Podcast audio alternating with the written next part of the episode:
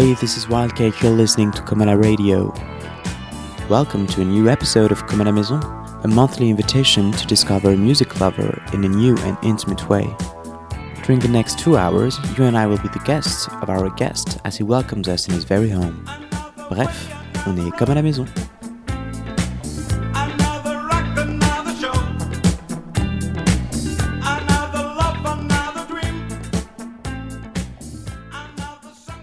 Berlin for the 17th, no, 18th episode of Comme à la Maison series. We are at Marc Hype's place. Thank you for welcoming us. Hey, how are you doing? It's a great honor meeting you.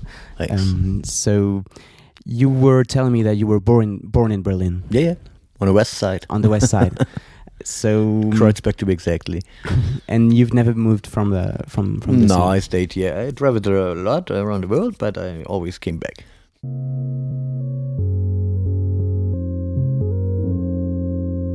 So you started DJing in '88, Yep.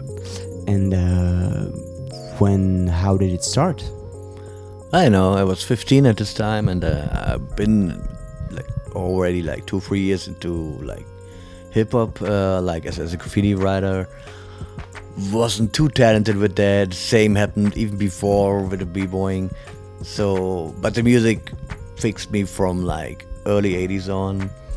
When we had this this German, uh, a lot of people came in it also through this very, very not so cool, popular uh, youth magazine called Bravo, which is like the biggest youth magazine still till today, I think. And and they had this, you know, they wanted to make a big hype out of it. Like it was called Breakdance Sensation '84.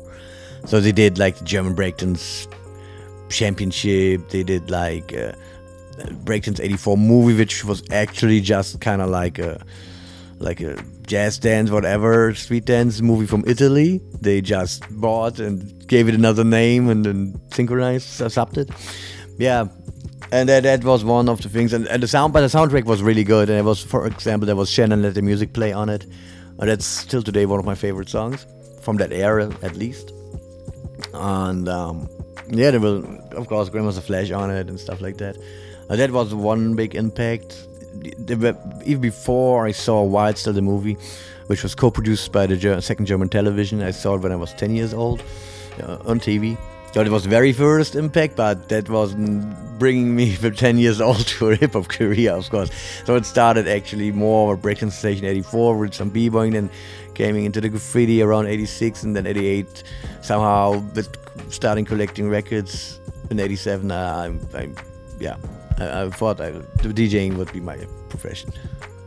History point you were telling me right before we started the interview that uh, you were born on the west side but it was also possible when born on the east side to collect music from from the, the, the, the big west like american music and hip-hop how could that be Yeah, I mean, there were two things that people could do. The, the one was that they really had like uh, uh, ancestors on the west side, and they sending packages, or they come visit and bring something, and then there was like a black market for it.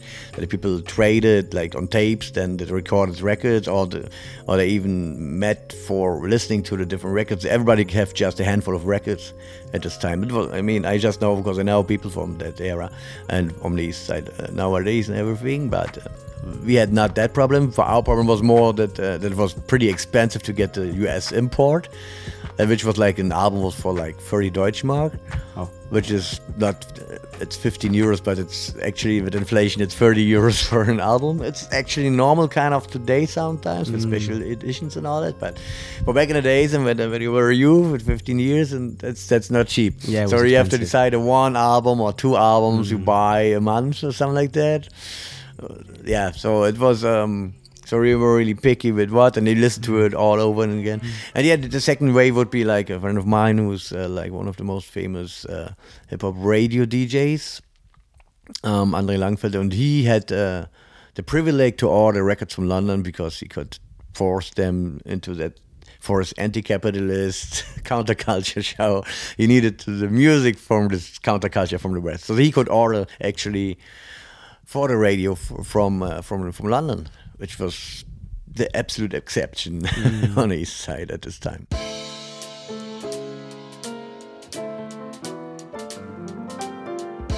And so when the wall came down, um, did you have a, a, a, public on the east part of town? When the wall was still up, or you know, I mean, when it uh, when it uh, went down. Yeah, I mean, everything went into chaos after that first. yeah. So because nobody knew each other really, but uh, yeah it it, it, it, it went fast kind of. But on a different level i mean on each side you didn't had the big chance to be like a producer or a dj for example because there was no equipment for it. Same goes for graffiti writing as there were no spray cans. Yeah. so mainly it was a huge b-boy scene. And they had just copied tapes from the west uh, from the radio recorded.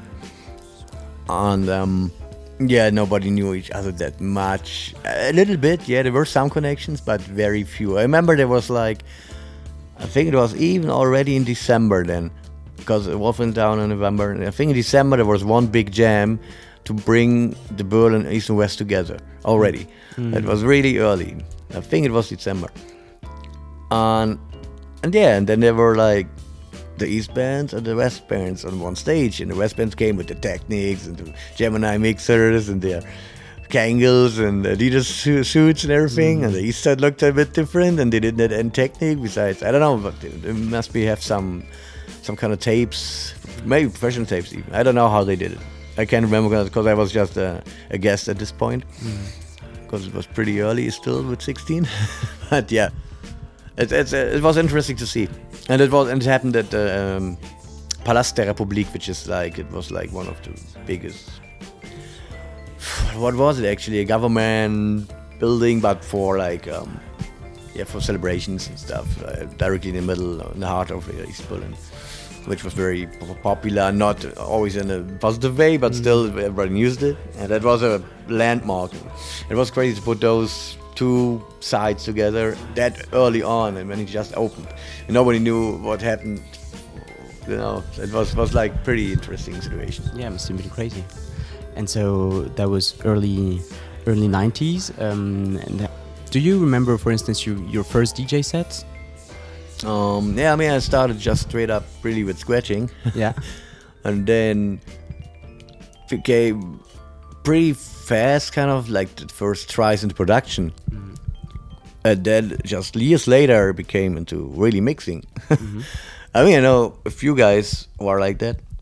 Mainly, it's different people just buying records and then mixing. Then they learn maybe to mm-hmm. scratch and produce. But for me, it was scratch, a little bit producing, then mixing, and then more produce, producing, and then more scratching again. Okay. And so kind of like that. So, um, but yeah, actually, there was not really space for us at this age to to play somewhere that big. It, just developed through small bar things and stuff. So we did our first parties on our own. In this case, to just to have a platform. And so, actually, my first mixed set without a, a rap band or like, uh, yeah, it was in '91.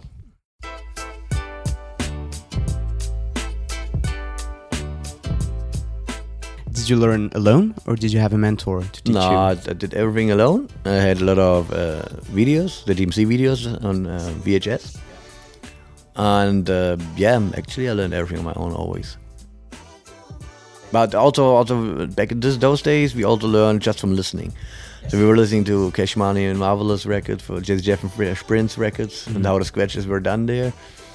And uh, the videos came a bit later, to be honest. But but like the records, you, you listen to the scratches and how it sounds, how he do, did it, and so he had somehow found out how he did it. And then from that point, of course, it gets further. And you have to say, like at this times, the scratches were like um, kind of limited, like the techniques, and the big break came just with the next generation, like Rocksteady Crew DJs, which became Invisible Scratch Piklz, Qbert Mixmaster Mike, Shortcut, these styles. So basically, when the flare came on from, from, from DJ Flare, wire presentation to the public by Qbert uh, on the DMCs, especially in the 94 DMCs.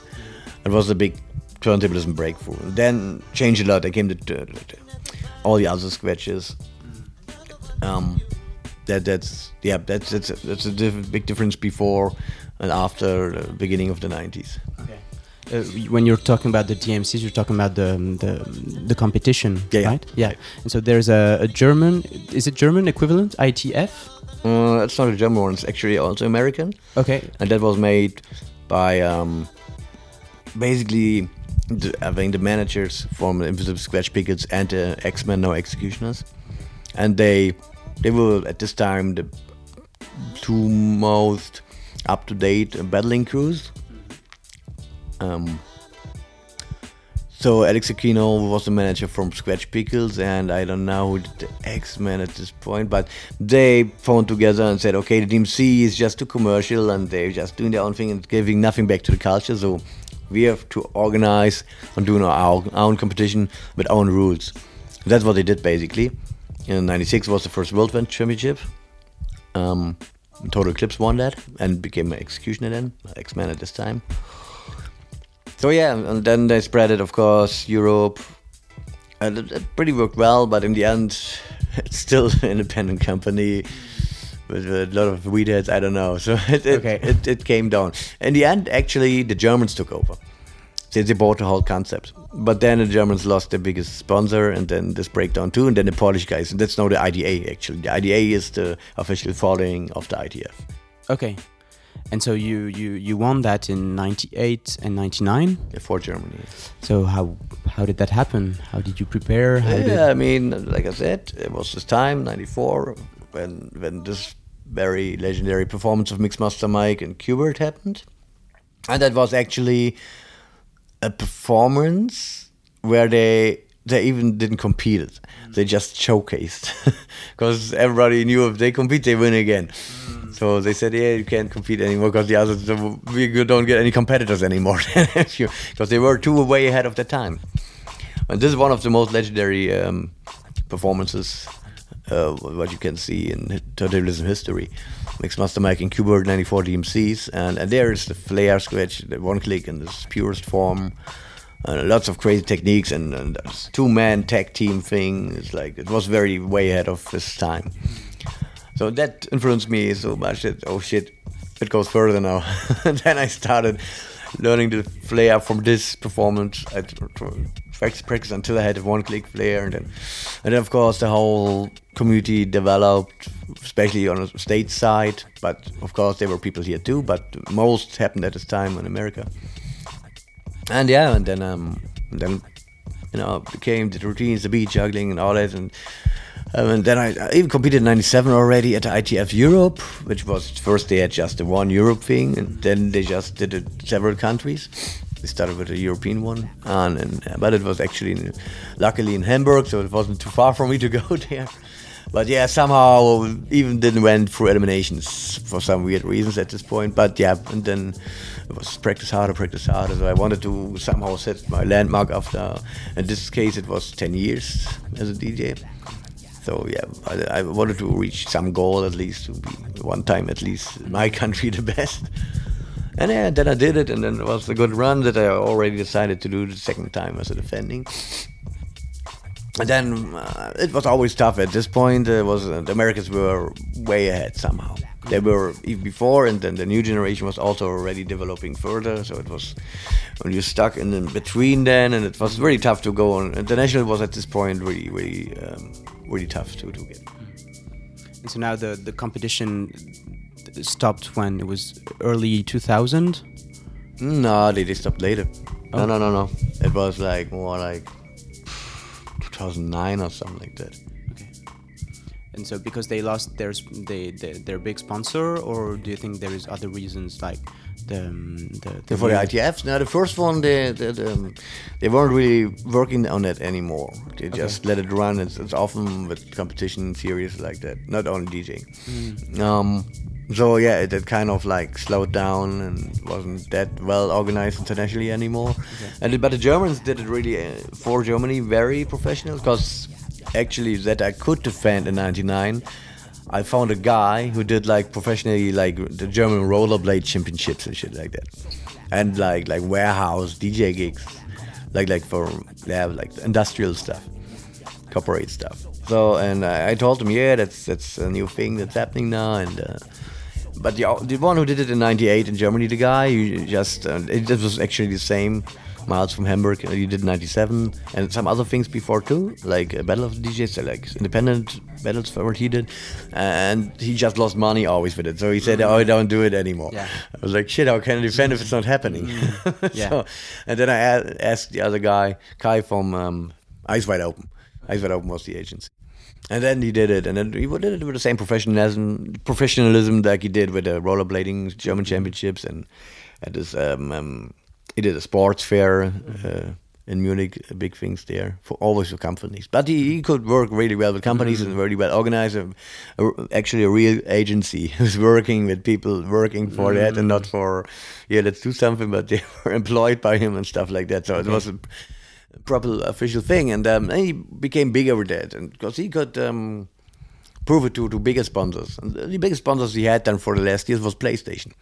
So it became really big. It was at a huge, uh, like like three thousand people hall, the Muffathalle in Munich, like, and he did the World Championships the last two years. Okay. So I was judging the World Championships also, like with these guys and, and other people sitting on the judging panel. That it was it was good times. But somehow at, at one point, PlayStation found other things that were more interesting for them. Uh, it's a problem if you have like, such a big sponsor, which pays, uh, I guess, eighty percent of your stuff. Yeah, then it can go on. But then uh, you have a problem. Yeah. And the end, the whole agency went broke. it was really bad. Yeah. I'm sorry, Kai. but we had a good run.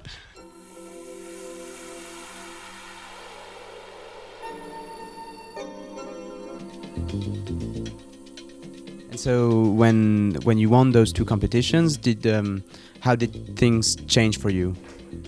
If they changed? At yeah, point? was uh, it was kind of like um, starting point of something. yeah the starting point of traveling. Yeah. Not just internationally, but also in Germany alone. Yeah. But you have to see that the Ger- Berlin have in Germany a very special situation.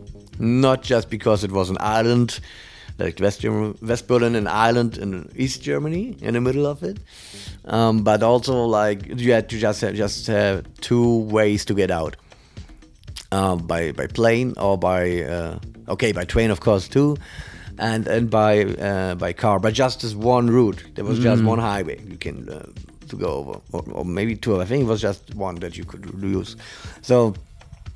And that was the first thing that we wasn't traveling like all the others in West Germany too, because they had also jams. We had jams too, and there were a few people who went over forth and back, but just very few. It wasn't it wasn't normal to go to like let's say Cologne or Dortmund or Munich to a jam. Just very few people did it. And they they were like there was more fluctuation, so they had more networking and connection at these early years. So and then the other thing that we have always had like what was very typical for the early days in German hip hop was that we had a lot of uh, immigrants, uh, born immigrants here, like Turkish and Arabian, and and they were a lot of them were affiliated also to street gang culture.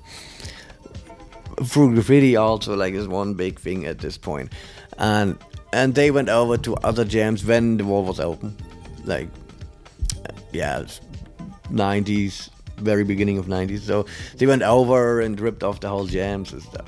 So Berlin had a really bad reputation. So we weren't invited at all. If you were, they were thinking when they're inviting Berlin bands or DJs or whatever, then they coming with the bus and the, Yeah. and the pit bulls and and everything. they would so. destroy the party, yeah. So yeah, and uh, that's that's why we never were invited. it was the bad part of it. Um, and then, then, then so like they like I said they had the connection networks they booked each other kind of like they, there was a little star culture developing of the bands that, that played at every jam and the DJs that played at every jam and so, so we never were into that so Berlin was always like the little left behind thing Yeah. they had a very strong attitude and and unique development of hip hop culture here but never connected too much to the West Germany. Okay. so it just happened in, in the mid 90s kind of. So that was but that was why i also never played somewhere else. Just in Mm, Yeah, berlin. yeah, yeah. Oh, mainly yeah mainly in berlin of course and then then it happened because that was my entry card. So here i am. Now i'm the german champion. Nobody else can fuck blah. And then then, then the bookings came in and all that stuff. And then it started for me to really really just to traveling. At that point, you were uh, you started touring um, known as one of Germany's best DJs, but you were al already producing music. Yeah, I did put out stuff at this point. I did uh, with my first band was called Cheeba Garden. We did like uh, two 12 inches and an album. It was a full Mhm. band. Yeah, it was two MCs and two DJs. Nice. And I mainly produced all the stuff. And it was first uh, 12 inch came in '93, Okay. End of '93, and then the album came in '95, I think. Yeah, yeah. Okay. And the second 12, and then yeah, and then also some compilation things, blah blah, and then also, but yeah, the band broke up because at this time, you know, no money was to be made, and wasn't, and it was no booking situation yet. Same mm-hmm. thing like what I told you, just we weren't booked outside, just Yeah. very few times, mm-hmm. and mainly on the east side. Which was okay, but it's just not. It was just too less to make it like really. Even not. We're not talking about surviving it. We're just talking about just having anything happen Yeah. outside of Berlin instead of just playing the same clubs with your friends again. So that was, um, yeah, it was a pretty hard situation. Plus, the German rap took over at this point. It started to taking over, and um, and we were still uh, rapping in English because that was what we were listening to. That was what we wanted to do. The whole mentality about writing rhymes in English was was totally Berlin thing at this point. And Berlin hold the longest time on it, longer than any other in uh, in, uh, Germany. But uh, yeah, of course it changed too. Also around 95, 96 then. So yeah, definitely it was pioneer problems. Mm, okay. And so, yeah, talking about that uh, that epoch, what, what, who were your first uh, influences? yeah, actually, I have to say, because of um, starting collecting records, it was uh, Run DMC. Yeah. Because Beastie Boys hadn't really like, like, a, like, let's say they had, of course, they had Rick Rubin as the fourth Beastie Boy, as a DJ, but mainly the producer. But uh, it wasn't like he s- didn't stood in a, in a in a limelight like Jam Master Jay did for Run DMC. And uh, uh, what Run DMC did with Jam Master Jay, they were integral part of the group. Mm-hmm. He was like he didn't rap, but he was the backbone, and it was totally clear. They they said it in every every song, and then he mm-hmm. was just same weight like the MCs. Mm-hmm. So that was my role model at this point.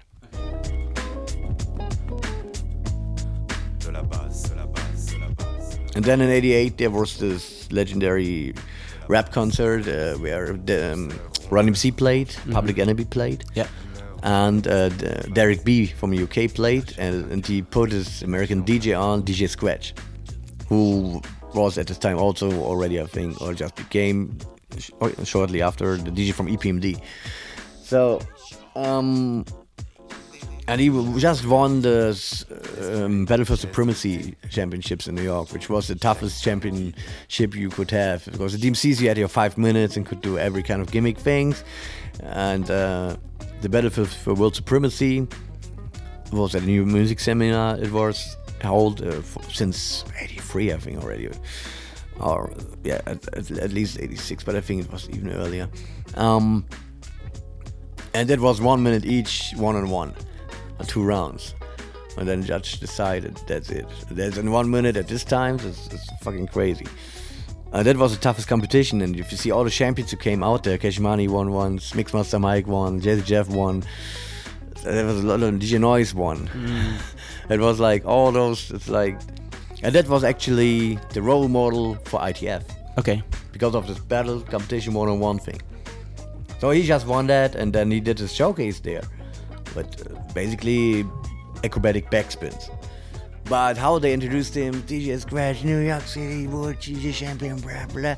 And the spot just came on him, and then he started to backspinning like fast with Buddy Drakes behind his back and everything. Everybody totally went nuts. The whole hall it was like full packed, uh, also like 2,000 people hall. So at this point, I saw that and saw and said, okay, that's actually what I want to become. Wow. Cool. You were talking about um, people rapping in in, uh, in German. So there there was um, a German hip hop scene that produced um, um, um, uh, that released records and everything. I think they started uh, end of 80s already. The first bands, like uh, like popular one, for example, like from the underground, it still is um, legendary. Is like Advanced Chemistry with MC Torch, Toni L, and the Linguist. And Torch is still um, legend for most. Uh, yeah, let's say mid-aged German MCs now, not for the very newest generation, but so because they they just did it on jams. They just started to do re- really complete songs and routines in German. And in '92 they released uh, Fremd im eigenen Land, um, which is very very classic German rap tune. It's rapping. It's still actual topic about being an immigrant in Germany and uh, having like um, bad feelings about about right wings and stuff. That that's uh, yeah that's that's came already in '92, and that's, that's cemented their status, of course. And that that's why just saying it, it started early, but it became big. Like the the big breakthrough was also '98, '97, '98 is really German hip hop became really huge. And I was even bigger, but that it was the first one where it went into charts hmm. without commercial stuff. There was, of course, uh, Fantastic Four. It's a hmm. really popular, but it's not a pop act. Hmm. And it was for us a pop act always. They did their thing, but in a really mainstream way. And they wasn't really like in this, this hip hop scene involved. They came from Stuttgart, had their own thing going on there of course in Stuttgart there was this hip hop scene, but even there there wasn't that much involved. So they directly went straight to the to major. That's the point. So that was always Fantastic Four against Advanced Chemistry. That was always, this day in the nineties, beginning of nineties. That was the big opponents underground for this mainstream thing. Those two groups. And then from that involved, of course, different other real hip hop underground whatever groups and some mainstream acts. The mainstream act now it's everything mixed somehow together again. But the, back then it was really like two topics. So they weren't the only one who rapped in German, just want to say with advanced chemistry, but the other ones did it in a major mainstream way. Okay. So and for the hip hop jams and the culture, it was more advanced chemistry, definitely. Yeah, completely. Is there still a, an actual hip hop uh, German scene? Yeah, it's huge. Yeah. But the problem is too mainstream. Oh. But not all of them. Of course, there is good stuff, really good stuff, uh, like Umse, for example, or Megaloh, and uh, there's, there's Prince 12, Talking 9. There's, there's a lot of good stuff. Yeah. Figo Brazovic, for example, as a producer, is really popular even internationally. Um, but there's also big, big gangster rap mainstream um, movement, Yeah. which is tops the charts every week. So, plus also like some pop rap stuff is there too, like Cro and stuff. So, there, there's yeah, there's a big, there's a big mainstream thing. It's like in the states, like the mainstream hip hop rules the charts. But you still defend with um, the Dusty Donuts crew, the the Yeah, we are we are old man. We we doing our old shit, and nobody's interested. Just other old men. But it's um, but that's there's a lot of old men on the planet, so it's working with that.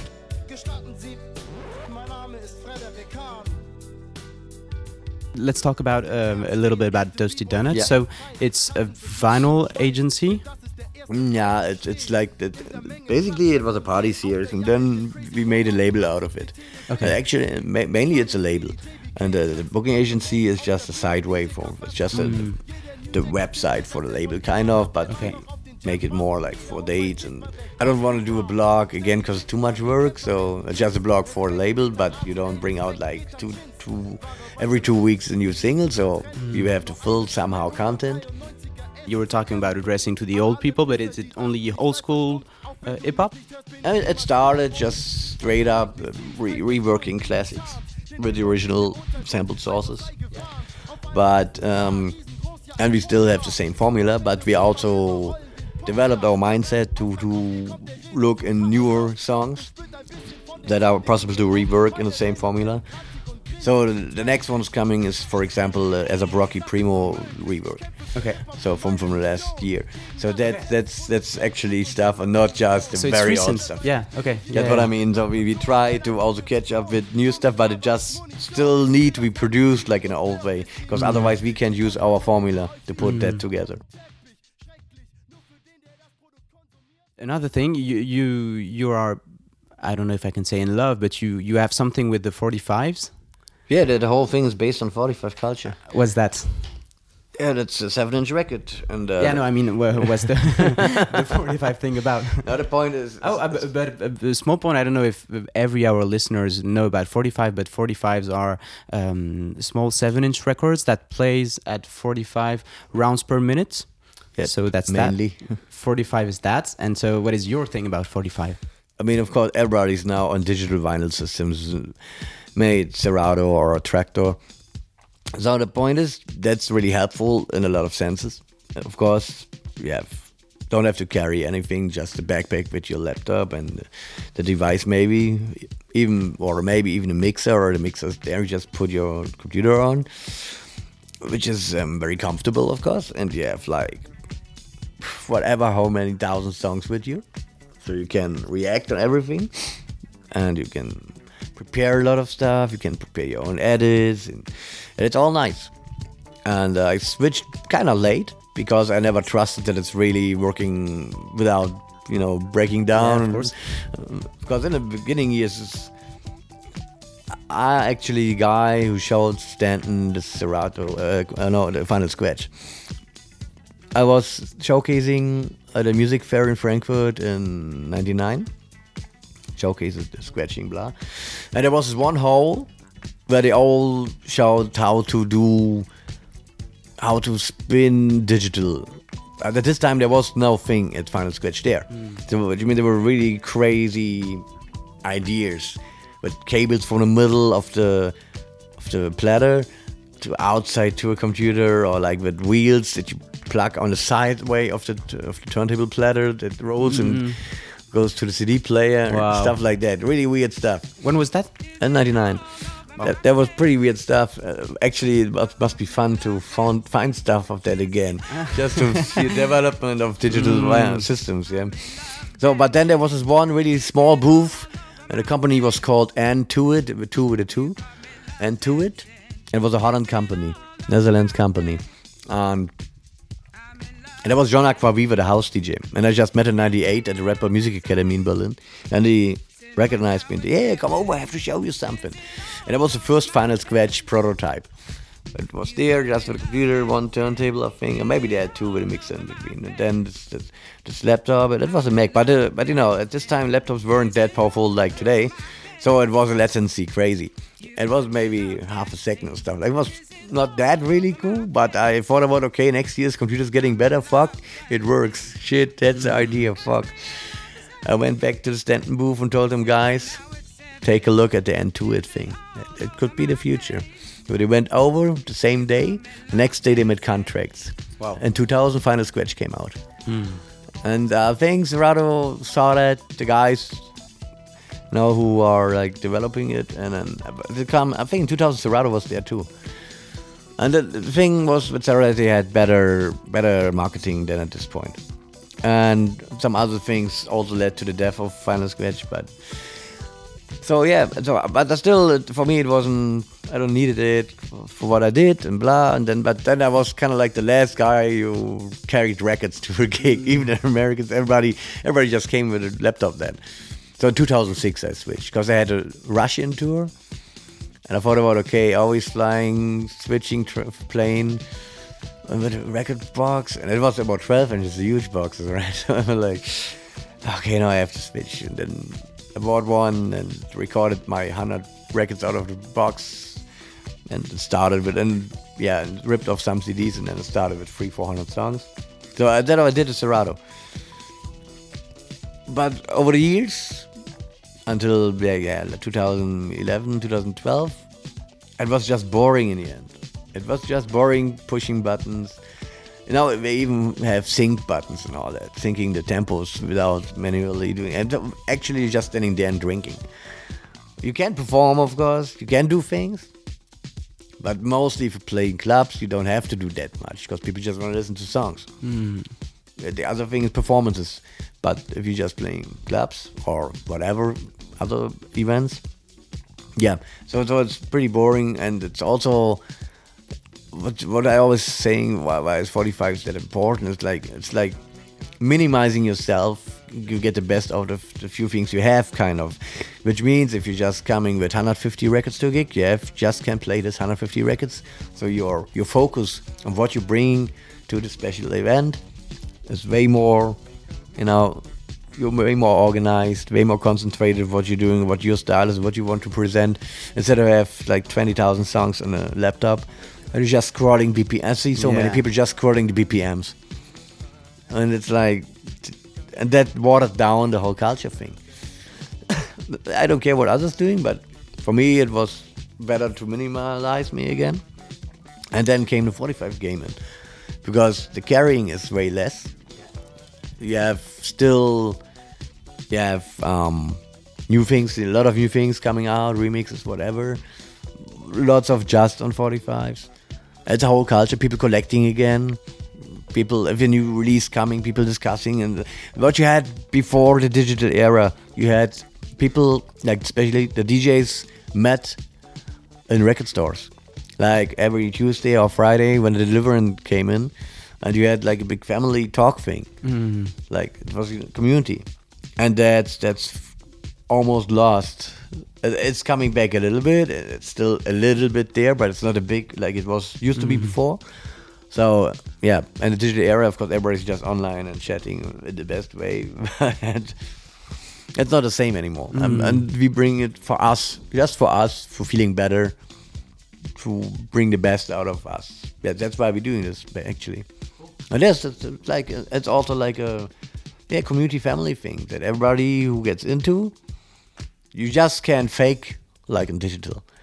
You have to have the record to play it and you have to a lot of people also have to practice a lot to make it really good to sound good to you know transitions fast selection all that stuff you just can loop it and then Yeah, you know, yeah, yeah. and look for the next one if it's ending you- you're fucked up if you don't have the next one on so you're still you know in a working mode to keep you busy mm. And so, how do you collect today? Do you still do you even buy on on internet and sell on internet? Yeah. I mean, for old stuff, it depends. You're digging, of course, through old record stores, but I think it depends on which country you live or which people also, you know. I think it's better to, to dig on record fairs because there's the chance way higher to find good stuff. The record stores is, um, everybody went over it already. That's one thing, and uh, and, uh, and the sellers there degrading after Discogs now, like their prices. Mm. So you look in Discogs, oh, it's expensive one I didn't knew. So you can't find bargains at stores mm. anymore. That that's the biggest problem. And just so you already can buy on Discogs because it's the same price. Yeah. So why to look through? Of course, you can find stuff that nobody still don't know, but that's really deep. You need, need a really deep knowledge, and you need to find spots and all that. So yeah, and then, then there's all this reissue thing with, with stuff that never was on 45s, and, a lot of people buying that, for example, and putting totally new energy into the whole field. And so yeah, Discogs, record stores, I get a lot of promo sent now again. That's that's pretty good. It was before the digital era, the same. And the digital era, there was just MP3 sending. it's still there, but but now I get also 45 cent, which is pretty cool. Nice. Instead of buying everything, because still it's, it's tough to make money with it. So, so it's just even tougher to buy everything what comes out, and it comes out a lot. It really developed again on all angles, all genres, like especially uh, uh, funk soul and then Brazil and disco re-edit stuff, and, and also new productions and uh, the hip hop stuff also exploded like especially classic hip hop, we have to say. But also, there's so much new underground produced uh, music on 45 just there. I mean, there's a download code uh, mostly, but I never hear anybody. It's kind of weird. Um, It's like a, it's a unique scene. I never heard that much people playing the same stuff uh, from digital because it's not happening in their bubble. So, but we have 45, play the 45. We even don't play the MP3 because we're playing 45s. So, but we could play the MP3 because normally the download code is there or whatever you asked. And this scene is not that big.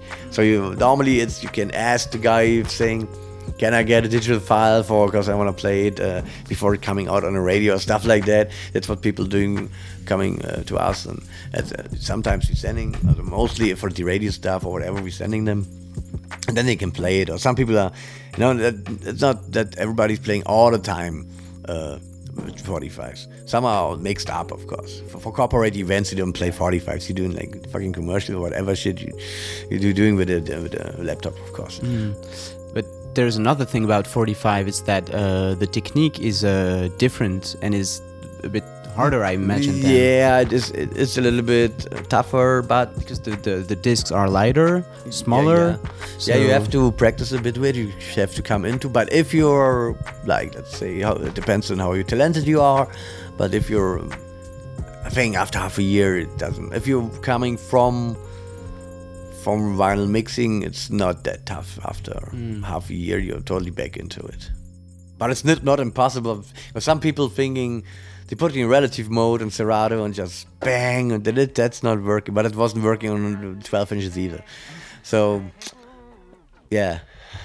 So you have to be like yeah, you have to be more like you know like like to a girl to your records instead of like Mm, more subtle. yeah. Okay, so maybe you can show us that, and uh, we'll skip to the, the, the music part, Yep. the mix part of the show. try. Thank you. so we're still on Comala Radio at Marc Hype's place in Berlin. It's gonna be in the mix for the next hour, maybe a bit more, and then we're gonna come back and talk a little bit about what you played. Let's go.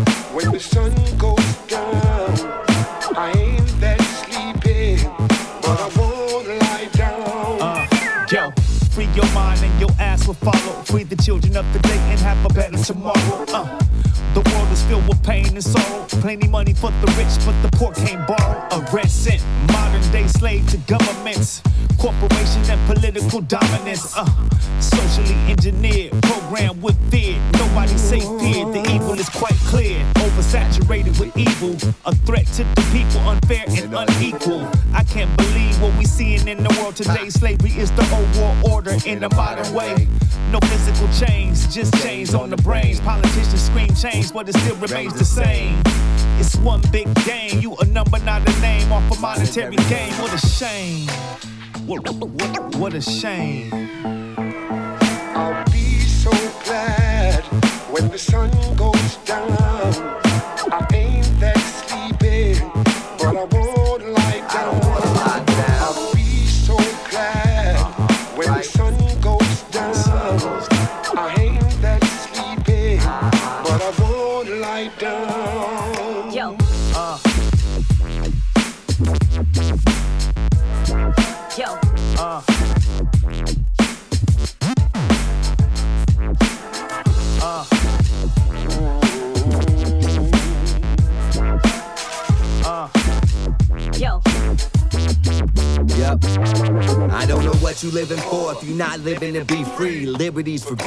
You. Taking it easy. New fish soon to be on the dish. When he forgets that he's a fish up in the tank and I went in the open sea. Me similar to seaweed, my growth helps the species, so we both but we also need we like that Ali speech. Do I have a point? We, claim the camp, collect at the top like EPs. A man once received these words, begin to see peace was more than a freak dream. It was a means to an end of the me. What do I do? Turn off the TV. Talking heads had no credibility. Jeez, we really see them faking the news, intent to mislead, mistreat, and also deceive. Division got us politicking every minute. Complain about the chaos instead of trying to fix it. Uh. Yo.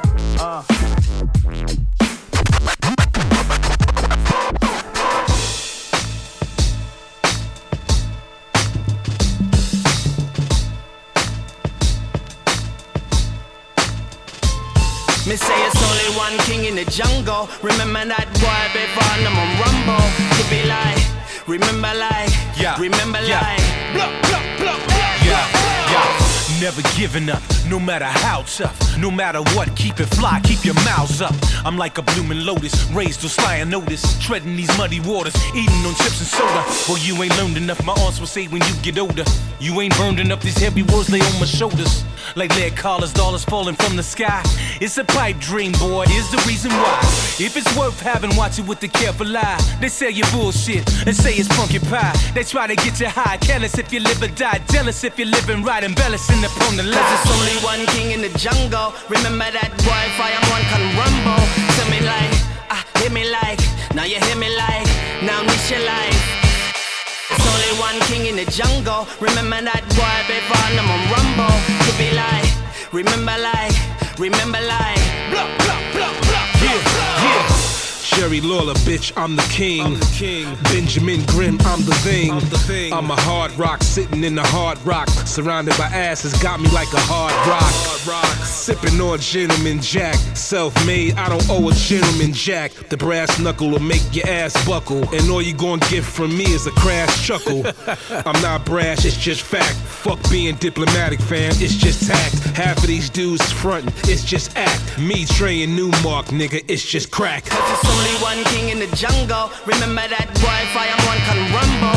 Tell me like, ah, hear me like, now you hear me like, now miss your life. They say it's only one king in the jungle. Remember that boy, before them on rumble. To be like, remember like, remember like, blah, blah, blah, blah, blah, blah. You look like cat food, dance a jig. I'ma kill you real slow, you call me cancer stick. Cause the flow transparent, I'm incoherent. With that boom boom, you yelling, young boy, stop staring at me. The rude boys are not the building. Mufasa. And I'm come for make a killing. Boom shaka. Django, I'm just a brother on the horse and got the pigs on my tail. Babylon, no pork now. If I could die, would I, should I? Shoot that boy down, cut him head like a butcher. They can't fuck with you, I'ma stand on my feet. Then him murder the track to them new mark beat. Cause it's only one king in the jungle. Remember that boy, fire one can rumble. Tell me like, ah, hear me like, now you hear me like, now this your life. They say it's only one king in the jungle. Remember that boy, baby, I'm on rumble. Could be like, remember like, remember like. Now you talk to me, man. Some say you're original.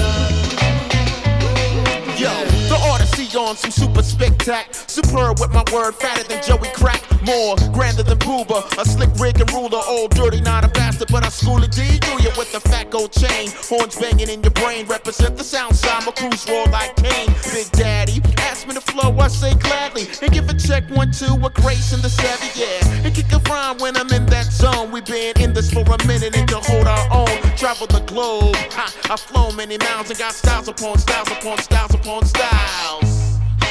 You just know minimal. Some side straight original. You just know minimal. Some side straight original. You just know minimal.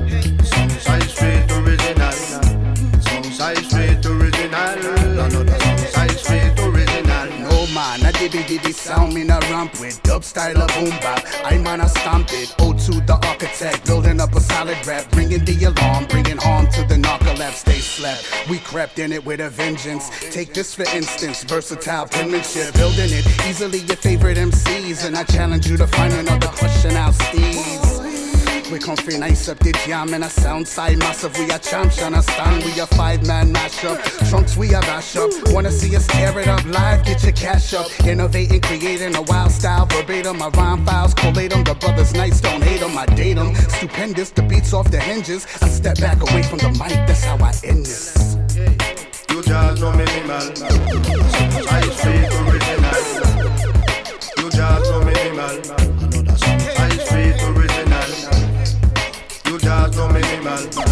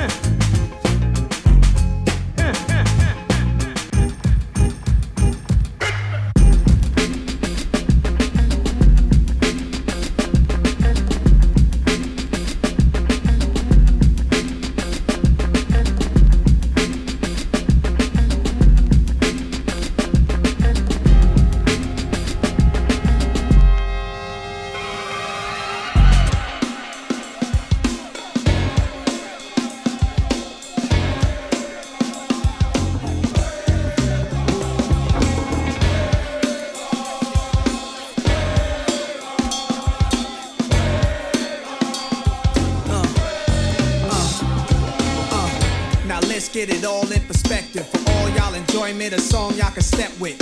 Y'all appointed me to bring rap justice, but I ain't 5 y'all and a whole lot of hydro. Only describe us as soldier survivors. Stay laced in the best, well dressed with finesse in the white tee, looking for wifey. The girl who fly and talk so nicely. Put her in the coupe so she can feel the nice breeze. We could drive through the city, no doubt, but don't say my car's topless. Say the titties is out. Newness, here's the anthem. Put your hand up that you shoot with, count your loot with. Push the pool stick in your new crib, same hand that you hoop with. Swing around like you stupid. King of the town, yeah, I've been that. You know I click clack, where you and your men's at? Through the smurf, through the wop baseball bat. Rooftop like we bringing 88 back. They shooting. Ah, made you look. You a slave to a page in my rhyme book. Getting big money, playboy, your time's up. Where them gangsters, where them dimes at? They shooting. Ah, made you look. You a slave to a page in my rhyme book. Getting big money, playboy, your time's up. Where them gangsters at? Where them dimes at? This ain't rapping, this is street hop. Now get up off your ass like your seat's hot. My live niggas lit up the reefer.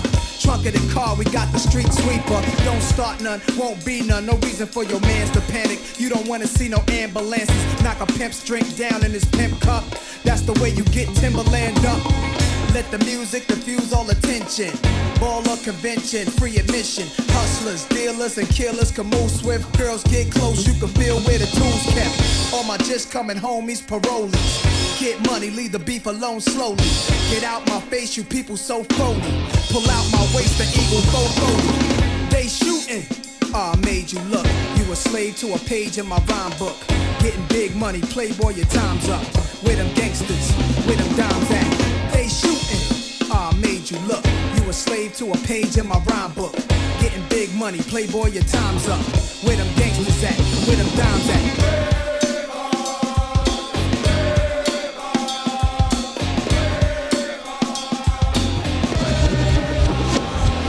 I see niggas running.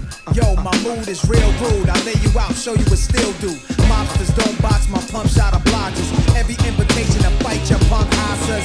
Like Punch said, you ain't even in me class. Made batch fins, backseat,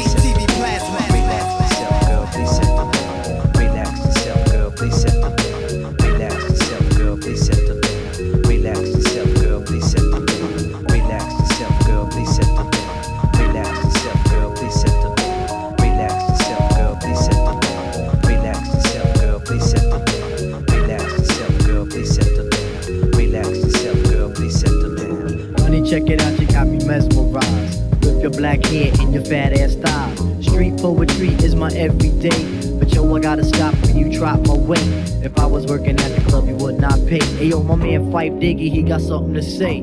Like 'em brown, yellow, Puerto Rican, or Haitian. Mm. Name is Fight Four from the Zulu Nation. Saw you in the jam that we can get down. Now let's knock the booth like the group H Town. You got BBD all on your bedroom wall. But I'm above the rim and this is how I ball. A gritty little something on a New York street. This is how I represent over this here beat. Talking about you. Yo, I took you out, but sex was on my mind for the whole damn route. My mind was in a frenzy in a horny state, but I couldn't drop down cause you couldn't relate. Couldn't relate. Relax yourself, girl, please set the You couldn't relate. Relax yourself, girl, please set the Relax yourself, girl, please set the You couldn't relate. Relax yourself, girl, please set the You couldn't relate. Relax yourself, girl, please set the Stretch out your legs, let me make you fall. Drive you insane, drive you up the wall. Staring at your dome piece, very strong. Stronger than pride, stronger than Teflon. Take you on the Ave and you buy me links. Now I want a pound of food thing until it stinks. You could be my mama and I'll be your boy. Original rude boy, never am I coy. You could be a shorty in my ill convoy. Not to come across as a thug or a hood. But hun, you got the good, like Madeline Wood. By the way, my name's Malik, the five foot freak. They say we get together by the end of the week. She simply said no, label me a hoe. I said, how you figure? My friends tell me so. I hate when silly goofies wanna run their yap. Word to God, hun, I don't get down like that. I'll have you weak in the knees. Can hardly speak, or we could do like Uncle Ella swinging F in my G. Keep it on the down, yo, we keep it discreet. See, I'm not the type of kid to have my biz in the street. If my mom don't approve, then I'll just elope. Let me save the little man from inside the boat. Let me hit it from the back, girl. I won't catch a hernia. Bust off on your couch, now you got Seaman's furniture. Shy he fight for the extra P. Stacy Beetle, PJ, and my man LG. They know the abstract is really so on ice. The character is of man, never ever a mic. Shorty, let me tell you about my only vice. It has to do with lots of loving, and it ain't nothing nice. Relax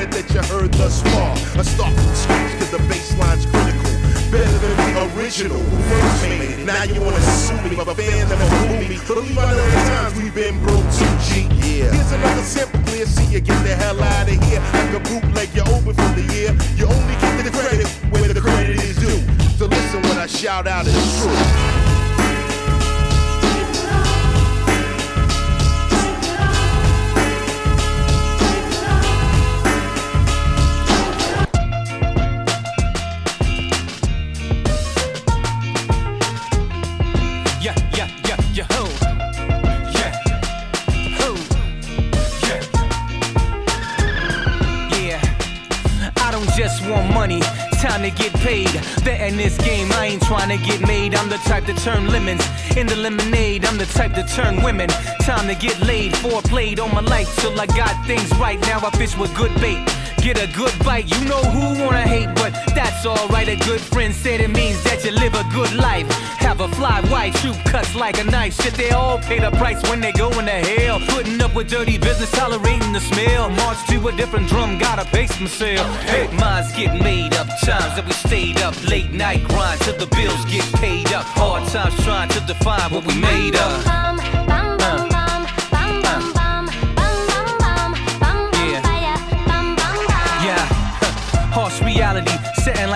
Every time you walk away, you realize that you need a need a heart, need a home, need a friend. So much to say, but where do we begin? Got a couple foes, were friends. Give it all you got, and now you're crying in the end. See, I'm just a scarecrow, but if I were made of tin, then I would rust forever in the state that I'm in. May not always have the brains, but at least I have the heart. Some things never change, but I gotta play the parts up. The betterment, just dust off my letterman. Stay professional like a veteran. Salute, minds get made up. Time that we stayed up, late night grind till the bills get paid up. Hard times trying to define what we made up.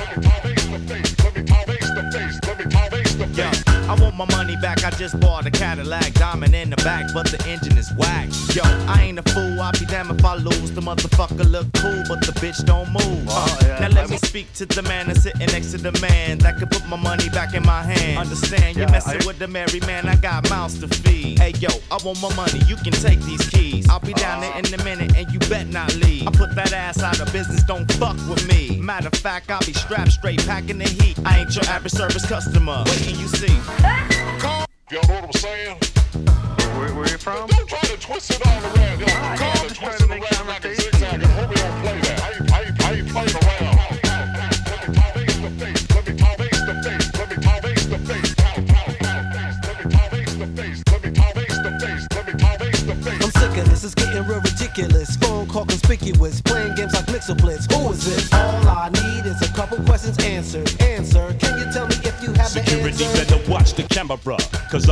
I'ma run and come back, slap the manager. He attacked my character, speaking whack and amateur. And I be damn if a brother behind the counter gon' speak the beat like my mama do. Hell no.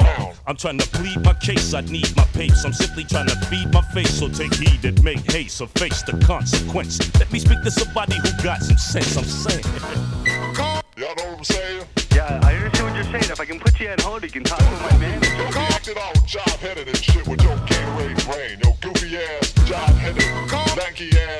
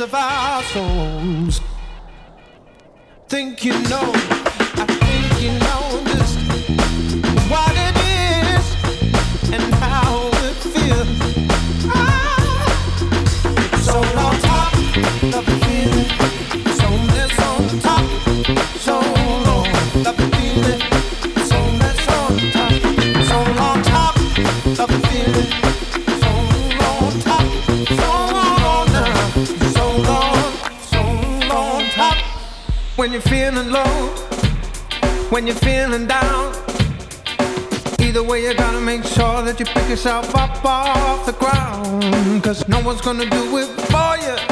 No one's gonna do it for you. Gotta make sure, gotta make sure that you pick yourself up off the floor. Put your soul on top of the feeling. Soul on top.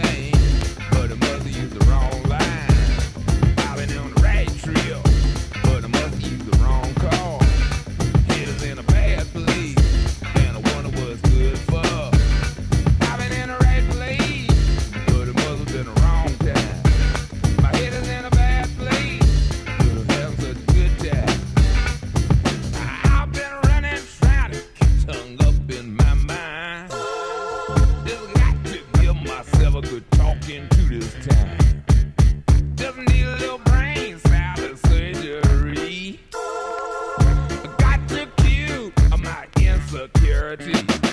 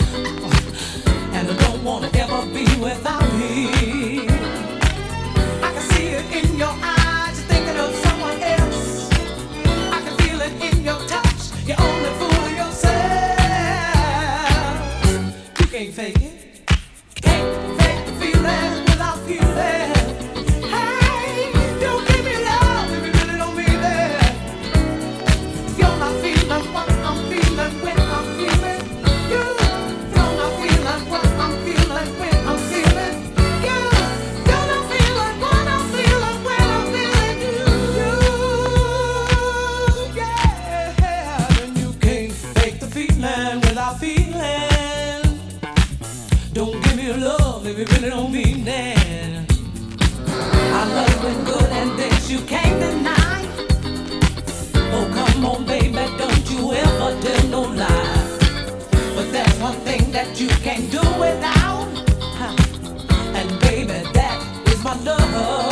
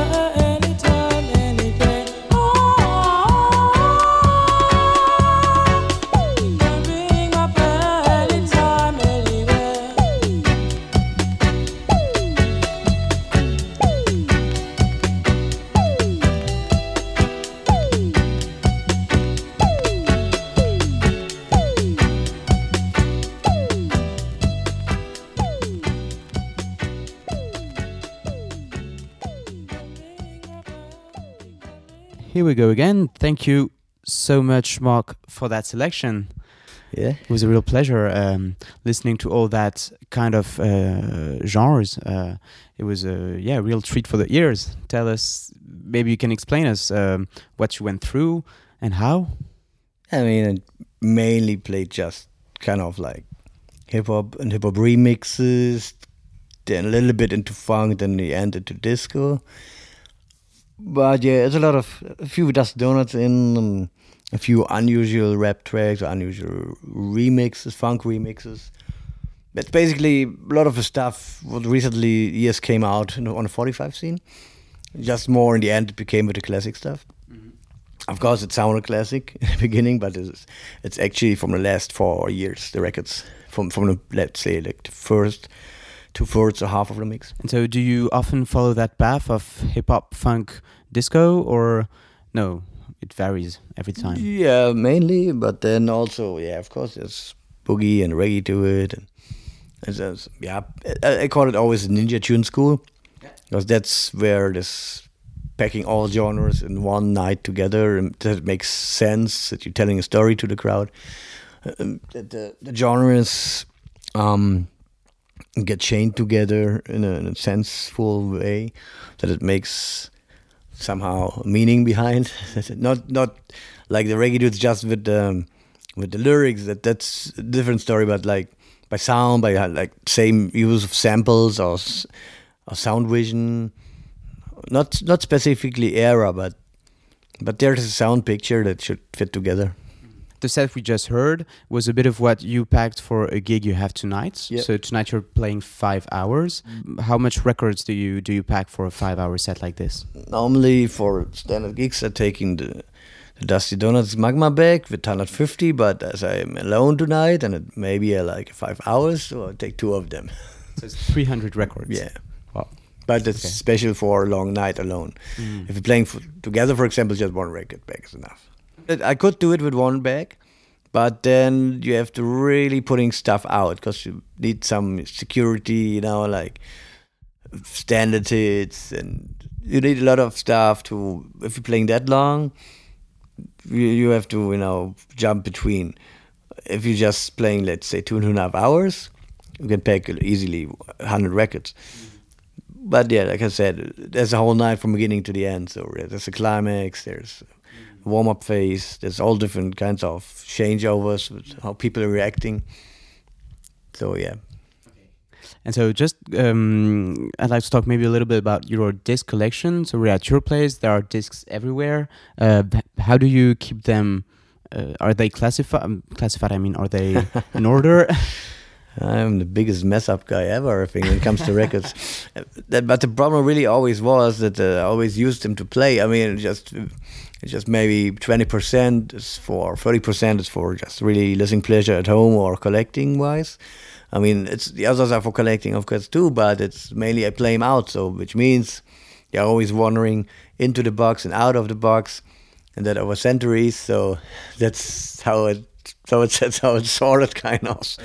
So it's different decades of sets or like phases I had. And I mean, there's of course a hip hop section, 90s section, and that that stuff, but it's like not really like. It's also artists together eh, mainly, but it's it's not really like like a crazy collector on catalog numbers or alphabetically. It's not. It's not no. But there's uh, it's genres. Yeah. Basically, it's genre. Okay. Genre and sets orientated. And I see you've got on the wall one of your discs. Uh, the yeah. So when you were J Hype, and it's the Metro Attitude. Yeah. So there's a pair of Adidas sneakers on it. Yep. Is it um, a wink to Run DMC or not no, at I all? mean it's a wink to old school, anyways, and Yeah. that that was a deal with Adidas. You got a hundred pairs for all the artists who working on the album. Then later, so that we put it on. And but I mean, it was anyways the idea to put some some Metro, Metro Attitude Adidas old school sneakers on on a Creative Records. So yeah, so it was kind of good deal for us. Because uh, in the entrance, I saw you got another kind of collection of sneakers. One. Yeah, uh, I've been into the sneaker game, but I went out because the, the problem with the sneakers is it it became too big and too much um, artificially limited, and and they don't hold, don't they? They don't stand the times. It's it's not a good thing to collect. Yeah, you can't play them for 30 years as you can with records. Kind of, even if you don't wear them, they fell off. So it's like kind of stupid to do this. That's some maybe for.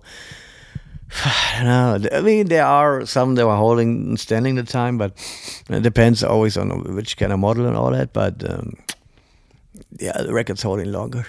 That's for sure. Yeah, for sure. Okay, so I think that's it. Thank you for everything. Thank you for having us here. Yep, And, thanks for uh, coming. See you soon. Hear you soon. Yep. Bye bye. Thanks. Bye.